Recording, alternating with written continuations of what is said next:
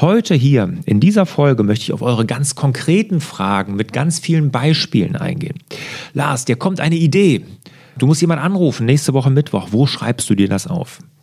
Genau auf solche Fragen gehe ich jetzt hier ein und erkläre genau meinen Workflow bei all den Fragen, die ihr mir gestellt habt. Das Unternehmerfreiheitspuzzle habe ich ja aus meiner eigenen Erfahrung als Unternehmer entwickelt. Und ich habe festgestellt, dass es vier wichtige Bausteine gibt, die uns Unternehmerinnen und Unternehmer zu mehr Freiheit verhelfen. Ein essentieller Baustein ist, wie wir mit unseren Mitarbeitern umgehen, wie wir sie führen und da gibt es ja jetzt von mir das Online-Seminar Mitarbeiter Kompass. Es ist ein zweitägiges Online-Seminar, jeweils einen halben Tag online, live mit mir, wo ich dir zeige, wie du deine Mitarbeiter wirklich zu tragenden Säulen deines Unternehmens machst, wie du sie motivierst, wie du sie als Coach führst und wie du mit einfachen Tools Aufgaben und Verantwortung an sie abgibst, sodass du endlich wieder zur Freiheit kommst. Ganz neu jetzt als Online-Seminar. Buche noch heute unter larsbobach.de-kompass. Hallo und herzlich willkommen zum Hallo Fokus Podcast. Wir sorgen für mehr Fokus in Leben und Beruf, sodass wieder mehr Zeit für die wirklich wichtigen Dinge im Leben bleibt. Mein Name ist Lars Bobach und ich möchte euch heute erklären, wie ich ohne Taskmanager, ohne Aufgabenliste arbeite. Ja, das Arbeiten ohne Taskmanager ist ein Thema, was ich ja in meinem Buch Die sieben Geheimnisse erfolgreicher Unternehmer thematisiert habe. Ich habe sogar ein ganzes Kapitel diesem Thema gewidmet. Eins der sieben Geheimnisse ist nämlich, dass man keine Aufgabenliste führen soll. Und ich kann mich wirklich an kein Thema in den letzten fünf, sechs Jahren erinnern, was für dermaßen kontroverse Diskussionen auf meinem Blog, aber auch in meinem YouTube-Kanal geführt hat. Ich habe ja neben dem Buch dazu dann auch eine Podcast-Folge aufgenommen. Ich habe ein YouTube-Video gedreht und da kam wirklich alles an Rückmeldungen. Von totalem Unverständnis nach dem Motto, ich kann dich überhaupt nicht mehr für voll nehmen, bis hin zur Zustimmung, dass Leute genau das gleiche Gefühl, was ich mit meinem Taskmanager hatte, gespiegelt haben und auch gesagt haben, boah, ich kam auch überhaupt nicht mehr klar, ich musste auch was ändern. Und dazwischen gab es ganz, ganz viel und ganz, ganz viel und am allermeisten gab es eigentlich Fragen. Lars, wenn du keine Aufgabenliste nutzt, was machst du denn dann? Was nutzt du stattdessen? Und ich möchte heute darauf gar nicht so eingehen, weil das habe ich in meinem Buch, in dem zweiten Kapitel halt sehr, sehr gut beschrieben, wie ich meinen Kalender nutze, welche anderen Listen ich nutze, wie die Stop-Doing-Liste oder den Ideenspeicher. Darum möchte ich gar nicht so eingehen. Das gibt es auch auf meinem Blog, in meinem YouTube-Kanal und hier auch in dem Podcast habe ich schon genug zu diesem Thema gemacht, sondern heute hier in dieser Folge möchte ich auf eure ganz konkreten Fragen mit ganz vielen Beispielen eingehen. Lars, dir kommt eine Idee. Du musst jemanden anrufen nächste Woche Mittwoch. Wo schreibst du dir das auf? Genau auf solche Fragen gehe ich jetzt hier ein und erkläre genau meinen Workflow bei all den Fragen, die ihr mir gestellt habt. Kurz zur Historie. Ich habe mich natürlich gefragt, wieso kam es zu solchen kontroversen Diskussionen? Wieso kann man das nicht einfach stehen lassen und sagen, okay, das ist Lars Art, ich habe eine andere Art damit umzugehen, was ja vollkommen in Ordnung ist. Aber ich habe mich natürlich gefragt, wieso gab es dann auch teilweise so richtig unter der Gürtellinie Beschimpfungen, die ich da ertragen musste. Und es hat natürlich in der Historie zu tun, glaube ich, weil ich natürlich das propagiert habe, den Taskmanager zu nutzen. Ich habe es ja selber ausprobiert. Ich war davon anfangs überzeugt, habe aber festgestellt, dass ich es halt nicht mehr konnte. Und ich glaube, aus dieser Historie heraus kam es zu diesen Reaktionen, aber auch, und da kann sich ja jeder mal hinterfragen, weil sich das viele gar nicht mehr vorstellen können. Viele möchten sich den Tag kleinteilig von ihrem Taskmanager vorschreiben lassen.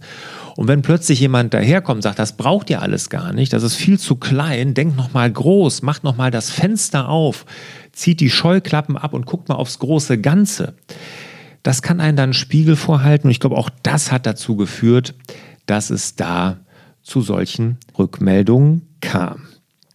Eine Sache würde ich da gerne herausstellen, weil das hat mich wirklich sehr gefreut. Ich habe ja auch Zustimmung bekommen, weil es ging einigen von euch nämlich genauso. Sie haben sich auch digital organisiert, sie haben einen Taskmanager genutzt Und der Thomas hat das ganz schön beschrieben. Er hat mir eine sehr, sehr nette E-Mail dazu geschrieben. Der hat gesagt, dass er gemerkt hat, nachdem er mit To-Doist eine Zeit lang gearbeitet hat, wie er die Zielrichtung und das Momentum komplett verloren hat. Und er hat es wirklich als krass bezeichnet, was da mit ihm passiert ist. Und dass er total zur Prokrastination dadurch geneigt hat, also wirklich auf der Aufschieberitis verfallen ist. Und das kann ich nur bestätigen, weil die gleiche Erfahrung habe ich auch gemacht.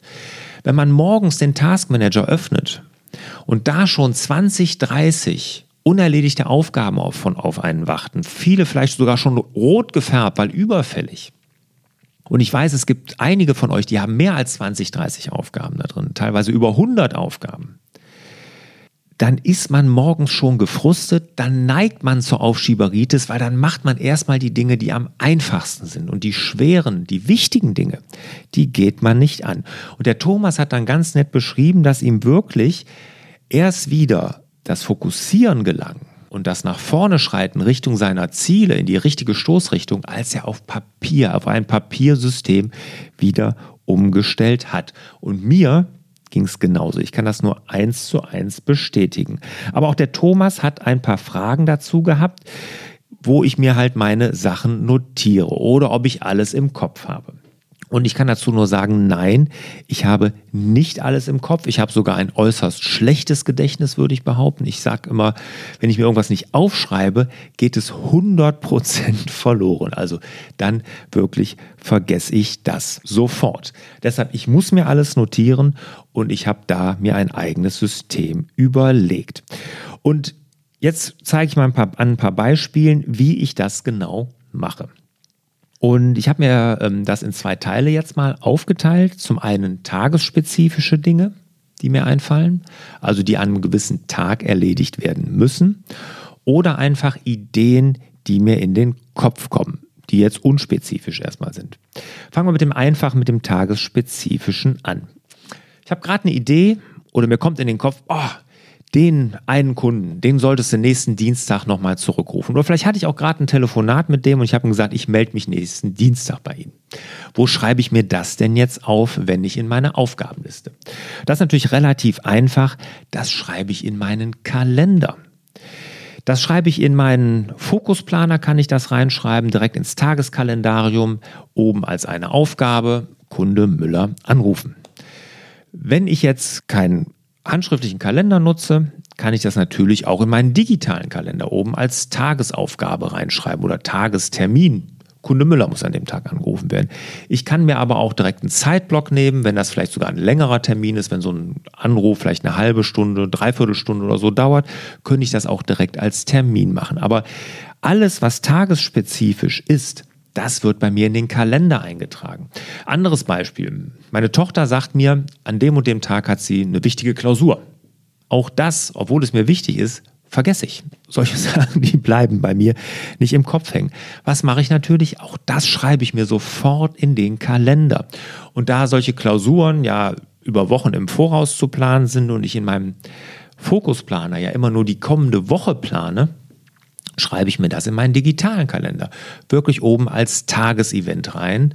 Amelie, Biologieklausur. Und so vergesse ich das nicht. Und wenn ich meine Woche plane, sehe ich das dann und dann kann ich sie darauf ansprechen. Dann kann ich vielleicht mit ihr üben am Tag vorher oder zwei Tage vorher und am Tag der Klausur auch, wenn ich abends nach Hause komme, fragen, wie war es denn? Ja, also das mache ich so mit den tagesspezifischen Dingen. Grundsätzlich alles in den Kalender eintragen. So, dann gibt es aber noch den großen Bereich der Ideen. Und ich sag mal, da haben wir ja alle ganz, ganz viele von. Wir lassen uns immer wieder inspirieren. Wir haben Möglichkeiten heutzutage ohne Ende. Und mir geht es natürlich auch so. Mir kommen jeden Tag unzählige Ideen. Grundsätzlich ist es bei mir da so, mein führendes Element ist ja mein Fokusplaner, also wirklich mein handschriftlicher Kalender. Und das könnt ihr natürlich auch so nutzen irgendwie, ihr könnt auch einfach ein Blatt Papier nutzen, ihr könnt ein Bullet Journal nutzen, egal, aber nutzt irgendetwas als euer führendes System. Und bei mir ist es halt der Fokusplaner. Und wenn mir jetzt irgendeine Idee kommt, ja, und weil der Fokusplaner auch immer offen auf meinem Schreibtisch liegt, notiere ich die als allererstes im Fokusplaner. Und nicht irgendwie irgendwo, dass ich dann sage, ja, da packe ich das mal in den Tag oder in, in diese Woche oder keine Ahnung was, sondern ich schreibe es ins Tageskalendarium. Da ist ein kleiner Bereich für Notizen. Da habe ich unten auch so eine kleine Legende, was ich dann vor die Notiz mache, ob es eine Idee ist oder eine Aufgabe oder einfach nur eine Notiz. Das nutze ich dann und so schreibe ich mir das mal eben auf. Und am Ende des Tages, wenn ich meinen Tagesabschluss mache, da gibt es ja auch extra ein kleines, einen kleinen Haken unten, den ich machen kann im Fokusplaner, dann gucke ich meine Notizen des Tages durch. Anhand der Legende sehe ich auch sofort, was war jetzt eine Aufgabe, was war eine Idee. Aber das ist in der Regel nicht so viel. Ich lese mir das einfach durch und dann übertrage ich das entsprechend in andere Systeme. Und jetzt gehe ich da auch einfach mal ein paar Beispiele durch. Zum Beispiel, mir kommt eine Buchidee. Ja, ich sitze hier und plötzlich denke ich, boah, das wäre doch mal was, darüber könntest du auch mal ein Buch schreiben. Ich habe mit meinem ersten Buch ja doch so viel Erfolg wie ich mir niemals erträumt hätte und seitdem kommen mir immer wieder neue Buchideen. Mittlerweile habe ich bestimmt 10, 15 angesammelt, aber nehmen wir mal, mir kommt so eine Idee und dann ja, schreibe ich also ins Tageskalendarium. Am Ende des Tages sehe ich, ach, die Buchidee genau. Dann öffne ich eine Mindmap. Ich habe da eine Mindmap für meine Bücher oder Buchideen wo ich die alle eintrage, wo ich dann was dazu notieren kann, wo ich die Inspiration vielleicht her habe und so. Und dann übertrage ich das aus dem Tageskalender in meine Mindmap mit den Buchideen. Hm? Also, gesammelt im Tageskalendarium hinterher in das nächste System, dort, wo es dann wirklich auch sitzt, gart und wo ich dann irgendwie später mal reingucke, übertrage ich es dann. Oder mir kommt eine Idee für eine Podcast-Folge oder ein Interviewpartner oder eine Interviewpartnerin, die ich unbedingt interviewen muss. Ich habe irgendwie von einem Buch gehört, denke, boah, den oder die willst du unbedingt mal in deinem Podcast interviewen. Habe ich im Tageskalendarium notiert. So, am Ende des Tages, ja, genau, die wolltest du ja oder den wolltest du ja interviewen. Dann öffne ich meinen Redaktionsplan. Den habe ich in Meistertask. Da gibt es eine Spalte potenzielle Interviewpartner. Und dann erstelle ich eine neue Karte und schreibe den da rein.